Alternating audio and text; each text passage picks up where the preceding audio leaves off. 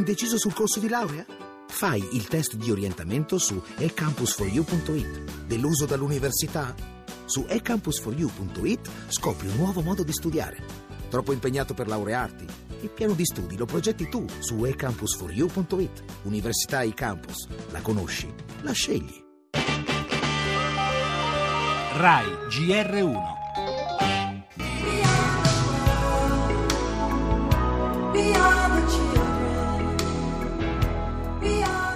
coloro che partono dalla loro terra, i barconi, Lampedusa, sentiamo il numero dei morti, spesso è elevatissimo, e passa così. Partiamo da queste storie. Da Roberto Saviano a Toni Servillo, da Marco Bellocchio a Valerio Mastandrea, il mondo della cultura e dello spettacolo lancia un'iniziativa per dare sostegno a chi fugge dalla povertà, la marcia degli scalzi.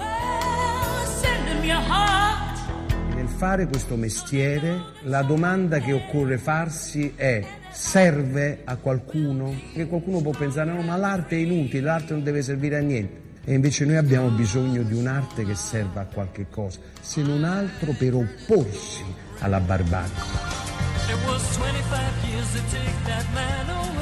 Saturday, July 18th was filled with humanitarian efforts around the world in honor of Nelson Mandela Day.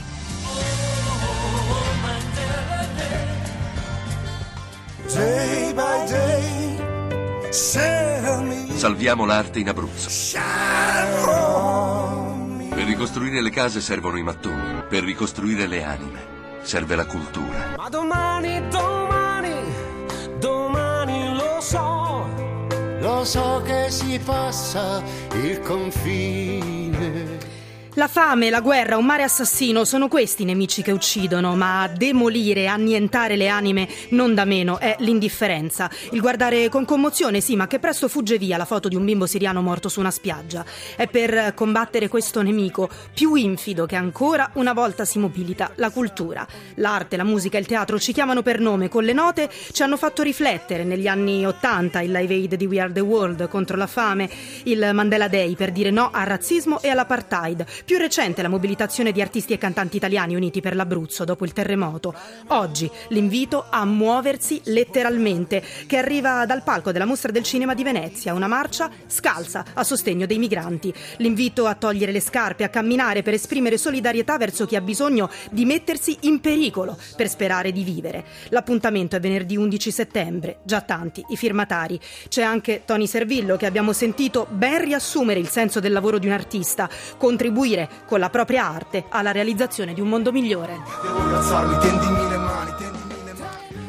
E di immigrazione si parlerà domani nel vertice europeo in programma a Lussemburgo, proprio in vista di questo appuntamento patto fra Roma, Parigi e Berlino per chiedere all'Unione di cambiare le regole sull'asilo. Intanto stretta al Brennero, più controlli nonostante Schengen.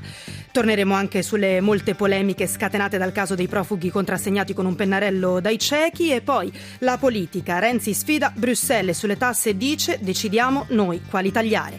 Sentiremo poi cosa ha detto il sindaco di Roma Marino sulla via del ritorno delle discusse vacanze, gli esteri con la Cina che annuncia il taglio di 300.000 soldati, il cinema con l'inaugurazione della 72esima edizione del Festival di Venezia e infine lo sport e il calcio, la nazionale stasera in campo contro Malta per le qualificazioni europee. Thank you.